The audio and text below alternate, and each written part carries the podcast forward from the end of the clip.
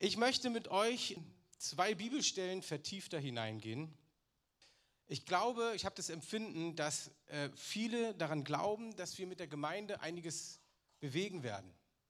Dass Gott unsere Gemeinde nutzen wird, wie auch andere Gemeinden, aber jetzt mal fokussiert auf unsere Gemeinde, um wirklich Großes auch gerade in unserem Bezirk zu tun oder da, wo von uns jetzt Leute wie im Weißen See, in Friedrichsfelde und so weiter, wo Leute vor Ort sind und auch Live-Groups, Hauskreise, was auch immer gründen. Aber ich glaube, dass viele von euch die Gemeinde sehen, aber sich selber nicht. Du denkst vielleicht, ja, die Gemeinde hat den Ruf, aber was ist mit mir?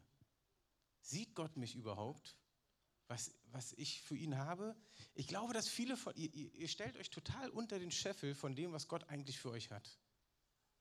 Und glaubt mir eins, ich weiß, wovon ich rede. Ich bin damit aufgewachsen, dass ich immer dachte, ach, wer bin ich? Ich muss kämpfen, ich muss gucken, wo ich hin muss. Ich habe das schon mal in anderen Predigten immer wieder angedeutet. Ich war auch in der Schulzeit schon immer der Kleinste aus der Klasse. Und die anderen Jungs waren immer die stattlich großen Jungs und äh, wurden immer angehimmelt von den Ladies aus der Klasse. Damals wusste ich noch nicht, dass das gar nicht wichtig ist, dass du angehimmelt wirst, aber es war halt damals so. Äh, es hatte verschiedene Gründe, auch hier, das würde jetzt zu lang dauern. Aber ich habe mich nach Anerkennung gesehnt und ich dachte immer, die sehen mich nicht, die sehen mich nicht. Damals hatte ich mit Gott nichts zu tun und dachte, Menschen müssen mich sehen. Die müssen sehen, was ich kann. Und habe das immer versucht durch verschiedene Leistungen. Äh, ich habe es damals erzählt, also ich habe ja Handball gespielt, unter anderem 20 Jahre und habe immer versucht, durch diesen Sport zu zeigen, wie gut ich bin, wie toll ich bin. Habe es damals erzählt, ich wollte immer die coolsten Tore machen. Jetzt war gerade Handball-EM. Ähm, gut, mehr muss man dazu nicht sagen. Ich bin froh, dass sie nur zwei Spiele verloren haben. Die haben alles gegeben, aber ich, da sitzt du manchmal vorm Fernseher, kennt ihr das? Manche vielleicht beim Fußball, denkst du so, Mensch, wieso hast du das so gemacht? Ich hätte das Ding besser gemacht.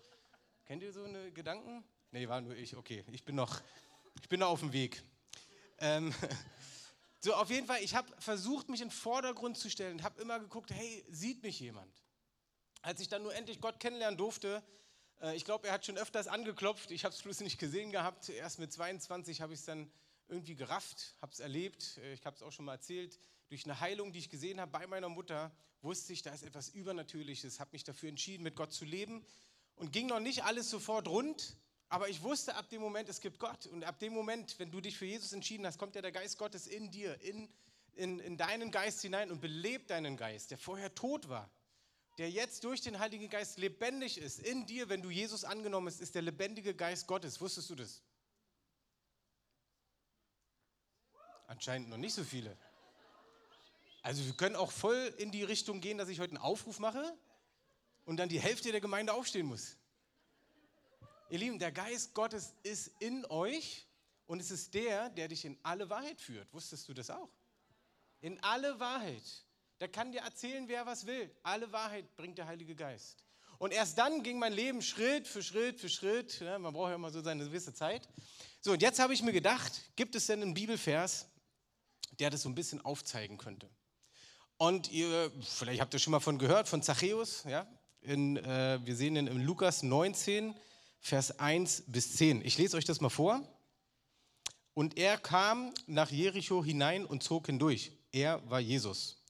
Und siehe, da war ein Mann genannt Zachäus, ein Oberzöllner, und dieser war reich. Und er wollte gern Jesus sehen, wer er sei, und konnte es nicht wegen der Volksmenge, denn er war von kleiner Gestalt.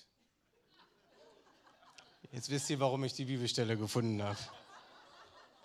Da lief er voraus und stieg auf einen Maulbeerbaum, um ihn zu sehen, also Jesus zu sehen. Denn dort sollte er vorbeikommen. Und als Jesus an den Ort kam, blickte er auf, sah ihn und sprach zu ihm: Zachäus, steige schnell herab, denn heute muss ich in, dein Haus, in dein Haus einkehren. Und er stieg schnell herab, nahm ihn auf mit Freuden. Als sie es aber sahen, murrten sie alle und sprachen: er ist bei einem sündigen Mann eingekehrt, um Herberge zu nehmen. Zachäus aber trat hin und sprach zum Herrn, siehe Herr, die Hälfte meiner Güter gebe ich den Armen, und wenn ich jemanden betrogen habe, so gebe ich es vielfältig, vierfältig zurück. Und Jesus sprach zu ihm, heute ist in diesem Haus Heil widerfahren, weil auch er ein Sohn Abrahams ist. Und wir sehen an dieser Geschichte mehrere Aspekte, und ich werde ein paar davon herausnehmen. Einmal musst du wissen, dass der Zachäus selber schon Jude war. Also eigentlich war er verbunden mit dem heiligen Volk. was wir als ehemals Heiden, es sei denn, du hast jüdische Wurzeln, eigentlich nicht waren. Wir sind jetzt, wenn du dich für Jesus entschieden hast, bist du mit eingepfropft, sagt die Bibel, mit beim heiligen Volk.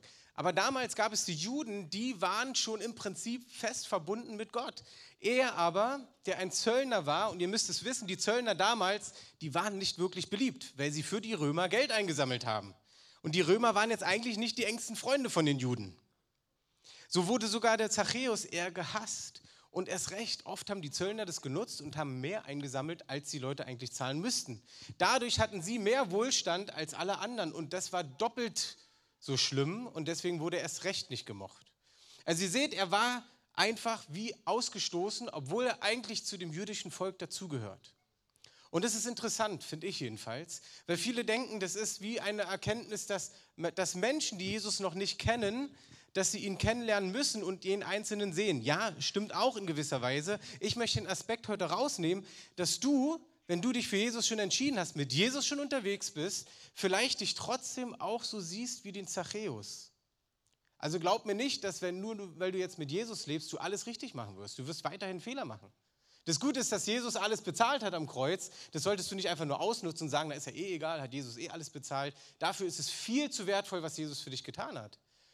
Aber ich glaube, dass wir oft in einer, in einer, wie soll ich sagen, wie so in den Seilen hängen und nicht glauben, dass Jesus uns sieht. Das Geniale ist hier, was du bei Zachäus erkennst, ist, er hört, dass Jesus kommt und er möchte ihn sehen. So, jetzt haben wir ja gehört, dass er zu klein war und die Leute, die vor ihm standen, er dadurch nichts sehen konnte. Jetzt hätte er ja denken können, naja gut, dann halt nicht. Nein, sondern er hat überlegt, ich muss eine Lösung finden. Ich will diesen Jesus sehen. So verstehe ich das. Ich will diesen Jesus sehen und klettert auf einen Baum. Ähm, ob man das jetzt gut findet oder nicht, ob das komisch kommt oder nicht, sei mal dahingestellt. Er macht es, um Jesus zu sehen. Und was ich dann bei Jesus erkenne, ist, Jesus kannte ihn ja schon. Der spricht ihn direkt mit Namen an. Wusstest du, dass Jesus dich auch kennt? Der kennt deinen Namen, weil dein Name schon im Buch des Lebens drin steht. Unabhängig davon kennt er eh jeden Menschen, aber er kennt dich. Er weiß genau, wer du bist. Er kennt genau deine Schwächen. Er kennt genau deine Stärken. Er kennt deine Talente. Und er kennt auch die Dinge, die du nicht kannst. Und auch hier möchte ich ermutigen zu sagen, hey, steh zu deinen Talenten, die du hast. Das war für mich manchmal echt schwer, weil man dann denkt, man wird schnell hochnäsig oder arrogant, so von wegen, oh, ich kann das, ich kann das. Nein, steh dazu. Sag, ich kann das gut. Das kann ich gut. Ich kann gut schreiben. Ich kann gut reden. Ich kann gut predigen. Ich kann gut mit Kindern reden. Ich kann gut im Hintergrund arbeiten, damit es den anderen gut geht. Hey, das ist wunderbar. Steh dazu. Steh dazu. Nicht in einer Arroganz, aber weiß, dass Gott dir diese Talente gegeben hat. Und dank Gott dafür, dass er dir solche Talente gegeben hat. Weil es ist eine andere Predigt im Prinzip, aber du sollst es ja einbringen in das Reich Gottes, damit du Frucht bringst. So, beim Zachäus war es jetzt nun so, dass er so das Verlangen hatte. Jesus spürte das, nahm es an, sagte zu ihm: Hey, Zachäus, heute muss ich bei dir einkehren. Wusstest du das schon? Zachäus wahrscheinlich, äh, keine Ahnung, aber was macht er? Er überlegt nicht. Er denkt sich so: Jackpot! Springt so schnell wie möglich runter, macht die Tür auf, Jesus geht rein. Jesus war völlig egal, was die anderen denken, sitzt mit ihm am Tisch und auch hier sehen wir nicht, es kommt nicht eine Höllenbotschaft. Zachäus, du hast das gemacht, du hast das gemacht, du hast das gemacht, das war nicht in Ordnung, das war nicht in Ordnung, das war nicht in Ordnung. Wir lesen einfach nur, dass Jesus bei ihm war und plötzlich sagt der Zachäus, Herr, die Hälfte meiner Güte gebe ich den Armen und wenn ich jemanden betrogen habe, so gebe ich es ihm vierfältig zurück. Also viermal so viel, wie er die Leute betrogen hat, gibt er zurück. Also es zeigt auch, dass er schon eine Menge Geld hatte aber dass es, dass es eine Veränderung gab, weil er Jesus erlebt hat, nahe an ihm dran war, ihn erlebt hat, mit welcher Liebe und Klarheit er mit Zachäus umgegangen ist. Er hat ihn nicht verdammt, sondern er hat ihn begrüßt, er ist in sein Haus eingekehrt. Heutzutage Haus einkehren, das hört sich bei uns so an, so einkehren, du darfst bei mir mal auskehren, also sauber machen, aber einkehren, was bedeutet das? Das bedeutete damals, das war wie Freundschaft. Wenn du jemanden eingeladen hast zu dir nach Hause, dann bedeutete das, dass ihr euch gut versteht, dass du diesen Menschen kennenlernen möchtest. Das war nicht einfach mal so, ja, ich schreibe mal eine WhatsApp, sondern es war eine Zeit miteinander verbringen. Jesus möchte mit dir Zeit verbringen. bei all dem, was du tust.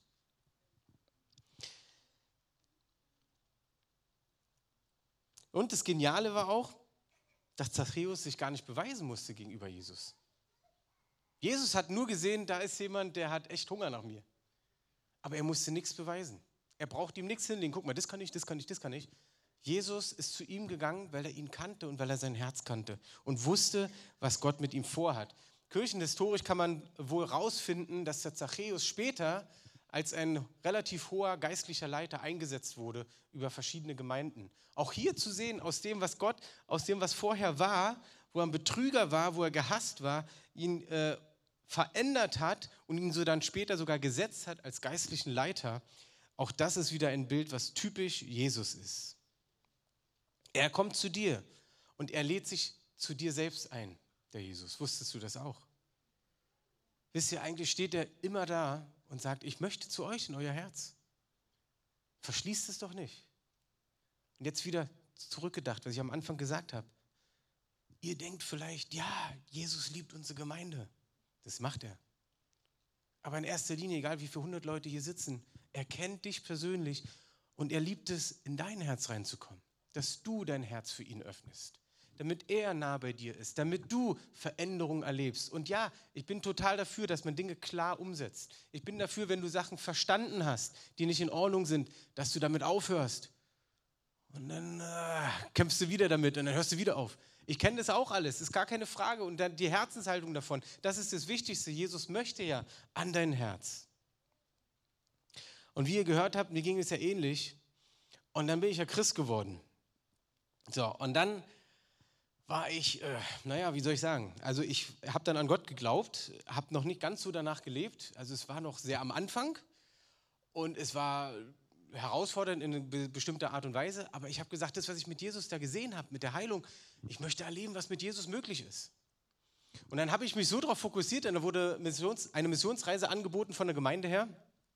Und wie, oh Wunder, ist es passiert, dass irgendwie Geld dahergeflattert kam und ich mitfahren konnte. Und ich damals, völlig unheilig, wie ich noch war, bin einfach mitgefahren. Und eigentlich habe ich mich wahrscheinlich innerlich gefühlt so, ja, was soll ich jetzt schon groß machen? Ich weiß noch nicht mal, was in der Bibel steht. Ich kannte ein, zwei Verse vielleicht, aber ich habe sie noch, damals noch nicht durchgelesen gehabt. Ich kannte das ganze Wort noch gar nicht. Ich bin einfach mitgefahren. Und das Coole ist, eine Sache, ein Talent, was Gott mir persönlich gegeben hat, ist, dass ich bei anderen abgucke und es relativ schnell danach machen kann, wenn es Sachen sind, die mich auch interessieren. Wenn sie mich nicht interessieren, fällt es mir sehr schwer, Sachen nachzumachen. Aber das fiel mir dann leicht. Und damals war schon Werner, Werner Nachtigall, mit dem ich jetzt so lange schon zusammenarbeite, war der Leiter der, der ganzen Tour. Ich habe gesehen, wie er die ganzen Dinge gemacht hat, für die Leute gebetet hat und so weiter. Da dachte ich so, ach cool, dann mache ich auch. So, weil ich wusste ja, wir sind mit Jesus unterwegs, mache ich auch. Und dann wurden Menschen geheilt, freigesetzt und so weiter. Und dann stand ich so, weißt du, musst du vorstellen, so, oh, okay. Plumps, oh, ah ja, okay. Wie, was, der gebrochene Fuß ist geheilt? Also wirklich, du, ich stand da und dachte so, was ist denn hier los? Mit mir, ich, der über 20 Jahre ohne Jesus gelebt hat, der plötzlich ein Jahr erst mit Jesus unterwegs war oder anderthalb waren es und plötzlich erlebe ich solche Sachen. Klar wurde mir irgendwann bewusst, es geht ja gar nicht um mich dabei, es geht ja vielmehr um Jesus dabei. Aber zu sehen, wie Gott jemanden benutzt, der total unheilig war eigentlich noch, noch auf dem Weg war. Ihr Lieben, ich möchte euch damit sagen, ich weiß, dass ihr eh alle auch noch zu kämpfen habt. Ich auch. Ich spüre, ich bin in einer guten Gesellschaft. Wir sind doch alle in einem Boot, oder? Wusstet ihr, dass wir hier in einem Boot sitzen? Und zwar nicht in einem Vergnügungsdampfer, sondern in einem Rettungsboot. Amen. So, war aber nicht von mir der Spruch, sondern dem von kürzlich verstorbenen Reinhard Bonke. Okay, ihr Lieben, aber der Punkt war, es ging weiter. Ne? Dann haben wir, äh, dann haben wir dafür Leute gebetet und, und ich dachte so, meine Güte, was Gott alles kann.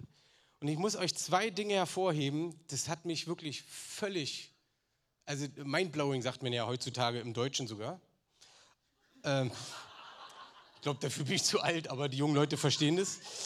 Ähm, es war so, dass am letzten Abend dieser Missionsreise waren, ich, vielleicht habe ich es auch schon mal im Kontext erzählt, aber es sind ja immer viele neue Leute dabei. Ähm, wir hatten eine Veranstaltung, sonst teilweise mit tausend Leuten auf der Straße und, und richtig mit großer Bühne. Und der letzte Abend war Odessa in der Ukraine. Und wir dachten, da gibt es nochmal den riesen Knall. Ja, und in diesem Theater kamen ganze 30 Leute. Und wisst ihr, da habe ich eins gelernt von Werner, auch wieder.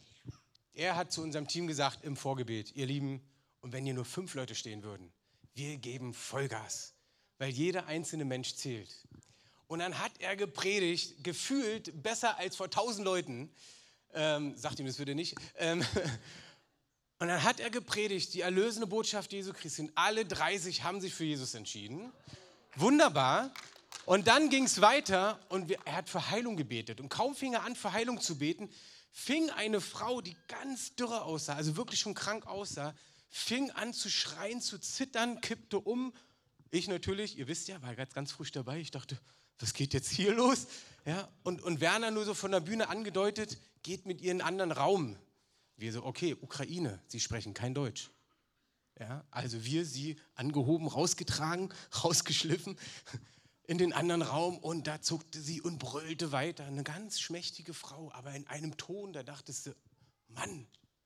So, und jetzt saß ich da betete irgendwas. Ich dachte, Herr, was soll ich tun? Hat noch jemand aus dem Team dabei, konnte auch kein Russisch. Ich so, ei, ei, ei. Und jetzt genau, stehst du da, bist alleine. Was machst du denn jetzt? Kannst dich da nur auf Jesus verlassen. Das war nicht mein Glaube, ganz ehrlich. Ich wusste nur, ich muss jetzt beten. Und plötzlich hatte ich so einen Eindruck, ich soll so, als wenn ich vom Himmel was runterhole und auf sie werfe. Also es war natürlich nicht sichtbar, ja und einfach was ausbeten. Dann habe ich das gemacht, habe gesagt, und in Jesu Namen sei fahr aus und sei ruhig. Auf Deutsch. In dem Moment, Ruhe. Sie macht die Augen auf, sagte irgendwas auf Russisch. Ich sage so, ja. Du sagst es. Die war wie verändert, bedankte sich, zeigte mir noch irgendein Bild von, von ihrer Familie, keine Ahnung, und war weg. So, jetzt denkst du so, na gut, irgendwas muss ja passiert sein, aber ich wusste nicht was. Wir waren zwei Jahre später wieder in der Ukraine, waren auf einem großen Platz und da kam eine Frau uns entgegengerannt. Wir hatten natürlich Übersetzer dann dabei auch und, und sie redete und redete und wir so, wer ist sie denn? Na, kennt ihr mich denn nicht mehr? Und wir so, nein. Und dann erzählte sie ihre Geschichte. Sie selber sah aus wie das blühende Leben gerade. Deswegen haben wir sie auch nicht mehr erkannt. Sie sagte, sie war damals diese Frau, für die wir gebetet hatten die war sterbenskrank. Die hatte AIDS, die hatte Leberzirrhose, alles Mögliche war bei ihr kaputt, Tuberkulose und sonst was alles, also ich weiß nicht mehr alles, es war viel. Und sie war nur in Odessa, weil sie am nächsten Tag einen Arzttermin hatte. Und irgendwas zog sie in dieses Theater mit 30 Leuten. Keine Ahnung, wie Gott sowas macht. Sie ging am nächsten Tag zum Arzt und der Arzt sagte, Moment mal, irgendwas muss hier vertauscht sein die Blutwerte können nicht stimmen. Und es ist von Monat zu Monat besser geworden, dass sie komplett geheilt war. Komplett. Überleg mal, von AIDS. Von AIDS und Krankheiten, die du noch nicht mal aussprechen kannst, wo du weißt, die sind tödlich. Und dann stehst du da, ich stand dann auf dem Platz in Odessa und dachte mir so, Himmelhilfe. Ich wusste gar nicht, wie ich damit umgehen sollte. Auch hier wieder darauf zu achten, es ist Gott gewesen, logisch. Aber hey, sei doch mal naiv gläubig und tu das, was in der Bibel steht. Naiv ist gar nicht negativ. Naiv ist, dass du es einfach tust, weil jemand gesagt hat. So, und das zweite Ding, da sind wir ein paar Jahre ja in die Ukraine gefahren und eines Jahres durfte ich dann endlich ein kleines Team leiten. Und ich dachte, meine Zeit ist gekommen. Juhu! So, und dann wurde ich in das Dorf geschickt und ich weiß nicht, ob du äh, Dörfer in der Ukraine kennst. Das sind wirklich, da, da weißt du, hier haben wir echten Luxus. So, dann dachte, hier steht eine große Bühne, tausend Menschen. Und dann war das neben einem kleinen Kiosk, wurde so eine Akkubox aufgestellt. Und ich war erstmal so, okay, Herr, tut mir leid, dass ich gleich so groß gedacht habe und so, ne? Äh, gleich wieder in die andere Richtung, völlig falsch gekippt. Okay, aber gepredigt, ein paar Leute haben sich entschieden. Am zweiten Abend, ich hatte eine Übersetzerin dabei, die Julia, die kam schon äh, krank mit auf die Reise. Und dann waren wir beim zweiten Abend in einem Park, da war ein kleines Rondell sogar. Viele Leute kamen und ich habe gepredigt, sie hat übersetzt und habe gefragt, möchte jemand Jesus kennenlernen? Und keiner meldet sich. Und das ist ungewöhnlich eher. Normalerweise passiert es immer und dachte ich, ja, was mache ich jetzt? Äh, okay, dann beten wir jetzt einfach für die Kranken so. Ne? Und dann haben wir gebetet und die Julia hat immer schön übersetzt. Und dann berührt sie mich einmal mit dem Arm so und normalerweise war es sehr heiß dort. Und ihr Schweiß war ganz kalt. Also sie berührte mich nur ganz kurz. Ich frage, ist alles okay? Und sie sagt so, ja, ja, alles gut, alles gut, mach weiter. Ich weiter einfach gebetet für die Leute und dann plötzlich höre ich, wie sie sagt, oh Basti, mir ist ganz komisch, mir ist ganz komisch. Und dann sage ich, okay, setz dich auf die Treppe. Ich bete einfach weiter. Der Herr versteht auch Deutsch in der Ukraine. Habe einfach weiter gebetet und plötzlich höre ich im Hintergrund, in Jesu Namen brechen wir den Geist des Todes. Ich so, was, den Geist des Todes? Dreh mich um, der liegt hier auf den Treppen, unser Team über sie, beten für sie. Und ich sage, was ist los, was ist los? Und wir hatten zwei Krankenschwestern dabei, die sagen, sie ist tot. Die war schon bleich, die hatte schon hier dieses Totendreieck und kriegt da irgendwie so wie so ein Schatten. Mause tot, nichts mehr. Also ich meine, erstmal der Gedanke, okay, meine Übersetzerin ist nach meiner Predigt gestorben. Das ist jetzt nicht gerade sehr ermutigend. Und erst recht in der Zeit, wo ich auch noch für Kranke bete. Ja, ihr lacht. Könnt ihr vorstellen, mir ging es ein bisschen anders. Ihr Lieben, das Krasse war, ich, da bin ich so froh gewesen, dass eine Leiterin mit dabei war. Die Frau von Werner, die, die Biber Nachtigall. Manche Leute von euch kennen sie.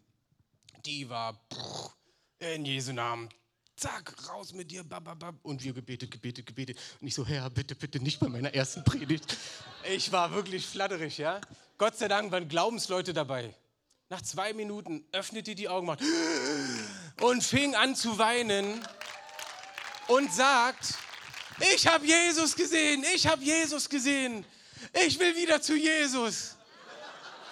Und, pass auf, pass auf. Und Bibba sagt, ja, aber nicht heute und hier. So, also, was ich euch sagen möchte, es sind ja mega Geschichten, ja, und ich, ich habe gemerkt, ich musste dir auch mal wieder erzählen, weil man erlebt so viel mit Gott, wenn man unterwegs ist. Aber wenn du dich unter den Scheffel stellst, erlebst du das nicht, weil du Angst hast, weil du denkst, naja, mit der Gemeinde wird schon. Nein, du persönlich, du bist ein Teil der Gemeinde und zwar der gesamten Gemeinde Gottes auf der ganzen Welt, aber lokal ein Teil dieser Gemeinde hier. Ihr Lieben, was weltweit aktuell passiert, und wir nehmen euch ja auch in den nächsten Monaten noch ein bisschen mehr mit rein, es ist gigantisch. Wir hatten neulich einen dominikanischen äh, Pastor bei uns in, in unserem Team. Wir hatten Think Tank von Global Outreach her. Der leitet dort den Global Outreach Day in der Dominikanischen Republik. Ist jemand, der jetzt nicht der Superstar-Prediger war, sondern ein ganz normaler Pastor, der seine Ortsgemeinde hatte, hatte auch schon für Missionswerke gearbeitet. Was der in den Jahren erlebt hat, ich kann es euch gar nicht alles erzählen. Kurz gesagt, sie haben, seitdem sie den Global Outreach Day vor ein paar Jahren angefangen haben, vor fünf Jahren, haben die mit so vielen Gemeinden zusammengearbeitet wie noch nie zuvor. Ich kann euch die Zahl gar nicht sagen, weil ihr es gar nicht glauben könnt. Die haben allein in diesem Land mit 3000 Gemeinden an diesem Wochenende zusammengearbeitet. Jeder in seinem Kiez da, wo sie waren.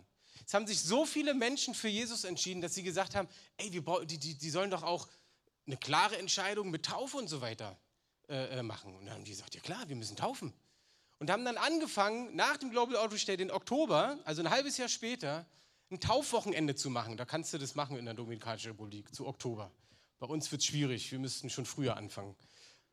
Da ist es immer noch warm. Die haben in dem ersten Jahr 20.000 Menschen getauft, weil sie sich an diesem Wochenende vom Global Outreach Day entschieden haben.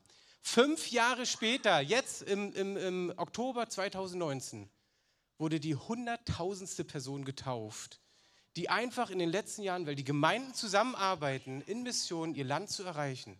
Ihr Lieben, das sind Dinge, da sage ich immer, Herr, 10 Prozent davon, bitte. 10 Prozent in unserem Land. Das wäre eine pure Erweckung. 10 Prozent. Ich habe mir überlegt, guck mal, wenn wir jetzt, alle wir, die wir hier sitzen, wenn wir uns vornehmen würden, pro Jahr wenigstens einen Nachbar, Arbeitskollegen oder irgendwen mit, mit Jesus zu erreichen, vielleicht entscheiden die sich sogar. Ey, allein diese eine Mobilisation für ein Jahr würde mehr vielleicht bewirken, als viele Gemeinden überhaupt missionarisch aktiv sind. Einfach nur unser Lebensstil. Und jetzt muss ich ganz kurz, aber ganz prägnant euch noch ein Beispiel geben, wie Jesus euch an die Hand nimmt. Ihr kennt die Speisung der 5000 schon mal gehört. Ich lese euch jetzt nicht genau vor. Ihr könnt sie nachschlagen in Matthäus 14, 13 bis 21 und auch in ein paar anderen Parallelstellen gibt es die auch. Da war es so, dass Jesus gehört hat, dass Johannes der Täufer ermordet wurde. Er wurde geköpft. Und es hat ihn natürlich bedrückt. Und trotzdem, obwohl er bedrückt war, sah er die Menschenmenge, die ihm folgte, und er hat ihnen wieder gedient. Hat sie geheilt, das steht alles so da. Mal so eben war, ja, hat dann auch alle geheilt, alle, die Gebrechen hatten. Und dann die Jünger wurden irgendwann nervös, es wurde immer dunkler und dann sagten sie, Jesus, Jesus, Mensch, äh, vielleicht hatten sie selber Hunger deswegen, aber sie haben dann so gesagt, äh, wir müssen doch den Leuten jetzt die Zeit geben, nach Hause zu kommen, damit sie was essen können. Und Jesus sagte, nö, nö, brauchen wir nicht, wir machen weiter. Kennst du sowas? Wo Jesus so deinen Plan ein bisschen durcheinander bringt. Ja, geh mal drauf ein, wenn er den Plan durcheinander bringt. Sagt er, was haben wir denn da an Essen? Oh, nee, du, wir haben da nur so ein paar Brote und ein paar Fische. Und sagt er, wunderbar, Nehmen wir. Äh, Jesus, du hast schon mitgekriegt, dass hier über 5000 Leute sind. Ja, ja, komm, wir danken. Er, Brotkörbe, aufgeteiltes Essen. Also, ihr müsst es mal vorstellen. In der Bibel steht nicht, dass es beim Auseinanderreißen plötzlich die Körbe voll waren. Steht dort nicht. Wenn das Wunder dabei schon geschehen wäre, hätte es drin gestanden. Sondern er hat dieses bisschen aufgeteilt, hat gesagt: Gott, ich danke dir für das Essen. Und jetzt geht und verteilt. Das heißt, Jesus schickte seine Leute, seine Jünger, seine Nachfolger, schickte er los in die Menge. Und beim Verteilen, was die Jünger getan haben, das Verteilen, ist diese Vermehrung entstanden. Ist das Wunder geschehen. Natürlich hat es Jesus getan mit seiner Kraft, aber er hat seine Jünger benutzt, um diese Wunder zu tun, um dieses Wunder zu tun. Was zeigt mir das? Dass Jesus kann alles machen, sowieso.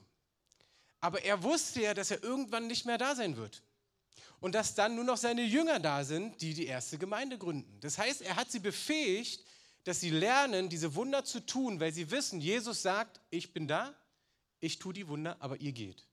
Das heißt, sie haben angefangen zu verteilen und im Glauben, dass es reichen wird, weil wenn Jesus sagt, verteilt, haben die gesagt, alles klar, machen wir, okay, wir verteilen. Und dabei haben sie danach, habt ihr auch schon mal gelesen, den Rest aufgesammelt und die zwölf Körbe waren voll, sogar die Reste. Also das ist sowas, das, das knallt meinen Kopf weg. Ist das bei euch auch so? Oder ist für euch so eine tolle Geschichte? Hey Leute, überleg mal, wenn du das in deinem Leben erlebst, im Alltag, wie Jesus mit dir durchgeht, da ist ein Kopfschmerz gar nichts mehr, da ist irgendein Problem für einen Nachbar oder für einen Arbeitskollegen gar nichts mehr, weil du bist da und hast die Lösung durch Jesus mit dir. So, pass auf, jetzt, ja, okay, beim ersten Mal sind wir, hm, gar nicht viel später im nächsten Kapitel, im Kapitel 15, stehen sie mit vier, über 4000 Leuten da. So, was passiert jetzt? Die Jünger wissen Bescheid. Ah, Jesus, sind wieder ein paar da, wir haben, äh, wir haben wieder Hunger. Kannst du noch mal segnen, wir verteilen wieder? Nee. Auch hier, ihr seht diese Gnade, die bei Jesus da ist. Die Jünger wieder. Mensch, Jesus, es wird langsam dunkel, die Leute haben Hunger, wir sollten sie nach Hause schicken. Denkt ihr dann nicht auch manchmal, wenn ihr so die Bibel liest, sag mal, Jungs, ähm, Wart ihr da nicht mit dabei? So vor einem Kapitel, blättert nochmal zurück in eurem Kopf. Da hat der Jesus ja schon mal so ein Wunder getan. Jesus ist für dich da, damit du im Alltag lernst, Wunder zu tun. Größte Wunder ist, dass jemand Jesus kennenlernt. Aber darüber hinaus all die anderen wunderbaren Dinge, die es gibt. Die Bibel sagt ja sogar, es sind so viele Dinge passiert, dass es das Buch gar nicht fassen kann, so viele sind es. Auch übernatürlich andere Dinge, Dinge, die du noch nie gesehen hast. Aber hier zeigt er uns, dass er uns wieder an die Hand nimmt, auch wenn es beim ersten Mal du schon gesehen hast und du dich immer noch nicht getraut hast und denkst, ach kann ich's, nimmt er dich wieder an die Hand. Und er macht genau dasselbe Ding wieder. Er sagt wieder, ach holt mal, was wir da haben. Er fängt wieder an, das zu verteilen. Auch hier steht wieder nicht beim Verteilen wird es mehr, sondern, also beim Verteilen auf die Körbe. Er dankte und beim Losgehen wurde es wieder vermehrt. Also wir sehen, dass Jesus uns immer an die Hand nimmt. Die Frage ist an dich, möchtest du an die Hand genommen werden? Lässt du Jesus an deiner Hand für den Alltag? Lässt du ihn ran? Oder glaubst du weiterhin, ja, mit der Gemeinde, das wird mega, das wird mega. Aber es wird nicht mega, wenn du darauf wartest, dass es mit der Gemeinde mega wird. Sondern du bist ein Teil davon, in dem Ganzen, und zwar da, wo du gesetzt bist. Du musst nicht auf der Bühne stehen, du musst kein Mikro in der Hand haben, du musst kein äh, Instrument spielen können. Das sind nicht Dinge, die du erstreben sollst und denkst, oh, die sind alle besser, alle, die auf der Bühne sind, die haben sich schon bewährt. Nee, darum geht es gar nicht. Jeder hat seinen Teil. So wie es das Beispiel vorhin mit dem Kindergottesdienst meinte. Manche denken, hier auf der Bühne ist wichtiger, als so Kinder zu betreuen. Ihr Lieben, da werden keine Kinder betreut. Die Kinder, die werden Jesus nahegebracht. Das, ihnen wird Jesus nahegebracht. Und zwar viel früher als mir. Und ich bin so dankbar, dass meine Kinder das ganz früh schon erleben. Ich habe 22 Jahre versemmelt. Ich bin froh, dass es das gibt. Es ist alles, wo ihr mit drin seid, es ist wichtig, dass du da bist. Aber verpasst es nicht, was Gott dir als Talent, als Gabe gegeben hat, dass du es nicht mit einbringst. Und ich möchte für euch beten jetzt am Ende. Vielleicht ähm, stehen wir alle mal auf zusammen. Oder, nee, warte, ganz so, setz dich nochmal hin. Jetzt steht nochmal auf, setz dich wieder hin. Nein, mir ist es wichtig, wenn wir eine Entscheidung treffen, dass wir was wollen, und das habe ich wirklich lernen dürfen über die Jahre. Nicht, weil ich alles richtig gemacht habe.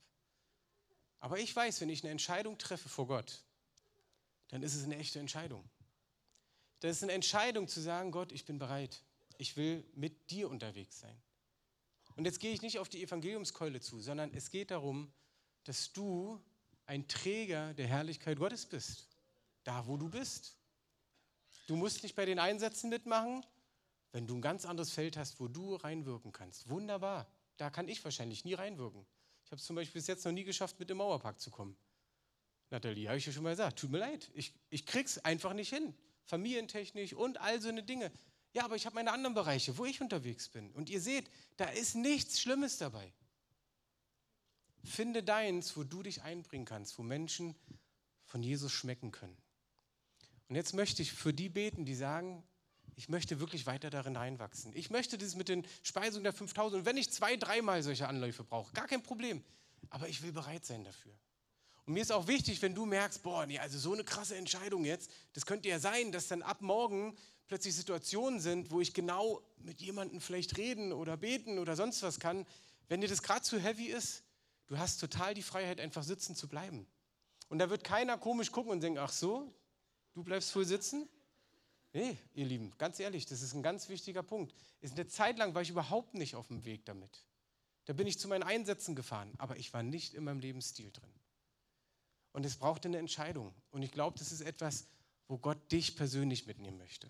Bei all dem, was ausgesprochen wurde über Berlin, über unsere Gemeinde, über andere Gemeinden, es geht dabei, wie du mit Jesus unterwegs bist. Vielleicht kann das Lobpreisteam auch schon nach vorne kommen.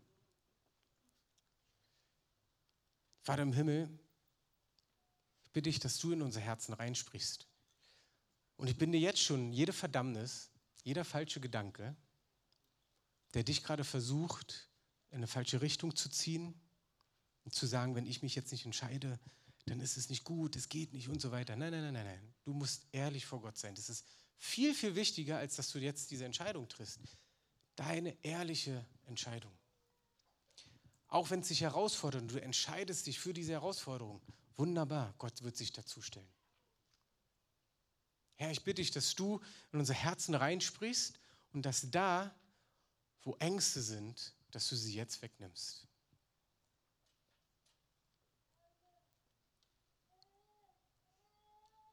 Komm, Heiliger Geist. Nimm den Schlüssel, schließ jetzt auf.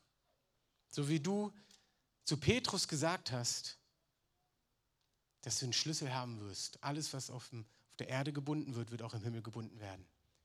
Und alles, was auf Erde gelöst wird, wird auch im, im Himmel gelöst werden. Er sagte, Petrus, auf dir werde ich meine Gemeinde bauen. Und das ist ein Bild dafür, nicht, dass er nur auf Petrus baut, sondern Petrus heißt Felsen.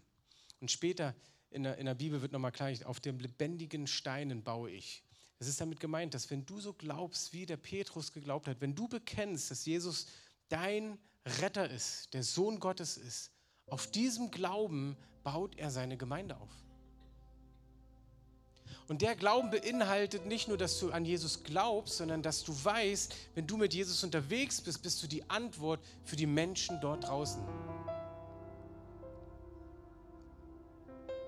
Herr, so bitte ich dich, dass du heute befähigst und dass du heute freisetzt. Das sind nicht meine Worte, sondern das sind deine Worte.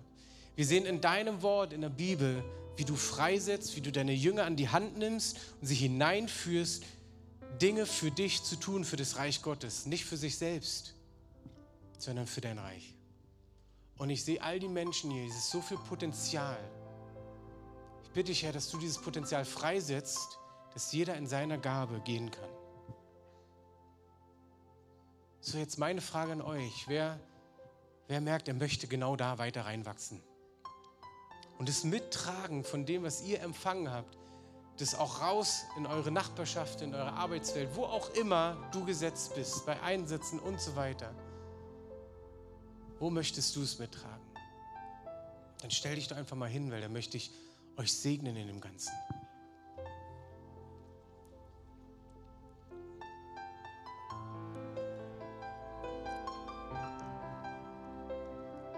Ich glaube, dass so ein Gebet echt freisetzen kann.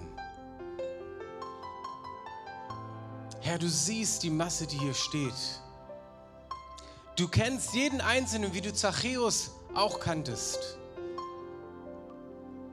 Lass uns das Aufstehen sehen, wie als wenn wir auf den Baum klettern, um näher an Jesus dran zu sein, um zu sehen, was Jesus vorhat.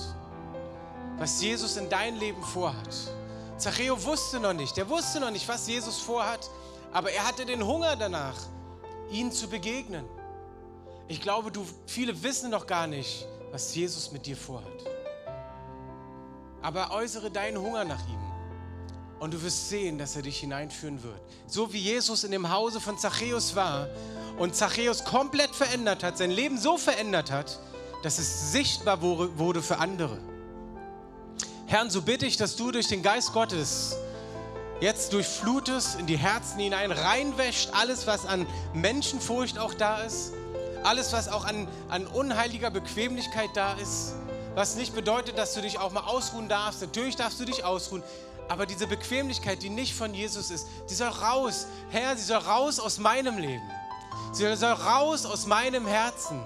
Ich möchte erkennen, wenn du Dinge vorbereitet hast. Ich möchte erkennen, wenn du ein Wunder vorbereitet hast, jemanden zu begegnen, der gerade in einer Krise sitzt, der gerade krank ist, der gerade besessen ist, was auch immer, Herr.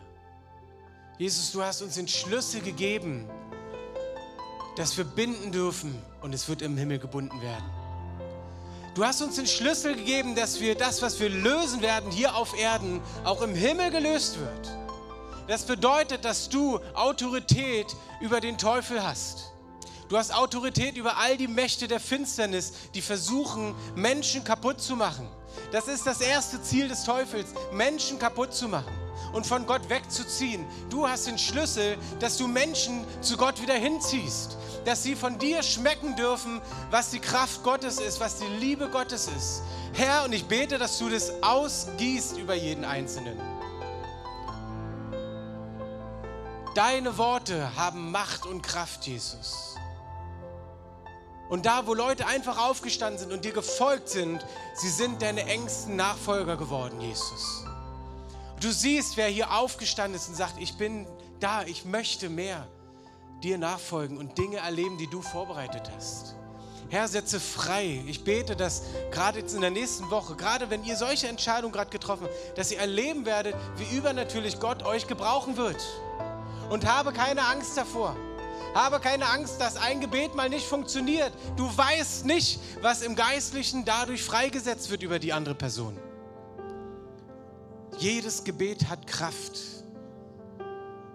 Jedes Gebet des Gläubigen hat Kraft, wenn es durch den Geist Gottes inspiriert ist. Herr, so bete ich, dass du freisetzt, Herr. Setze frei, Jesus. Setze frei, Jesus.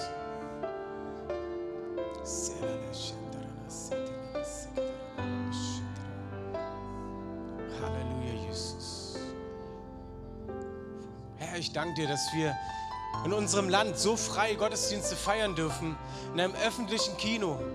Herr, in anderen Ländern ist, steht darauf die Todesstrafe oder mindestens Gefängnis, Verfolgung, all diese Dinge. Herr, lass uns doch diese Chance erkennen. Keiner von uns hat echt Erfolg, Verfolgung erlebt. Keiner. Viele sehen die Abneigung gegenüber des Evangeliums von Menschen, nehmen es persönlich und denken, sie werden abgelehnt. Ich glaube, dass Jesus heute sowas bei euch freisetzen möchte, dass du das nicht persönlich nimmst, wenn jemand sagt, ach komm, mit dem Jesus brauchst du mir nicht kommen. Sie werden durch dich erleben, dass sie Jesus brauchen. Schäme dich des Evangeliums nicht. Es ist ein Teil der Waffenrüstung, der geistlichen Waffenrüstung, vom Menschen bereit zu sein, das Evangelium zu erklären, deine Geschichte zu erzählen. Es wird dich schützen vor den Angriffen des Teufels. Laut Epheser 6 der Waffenrüstung.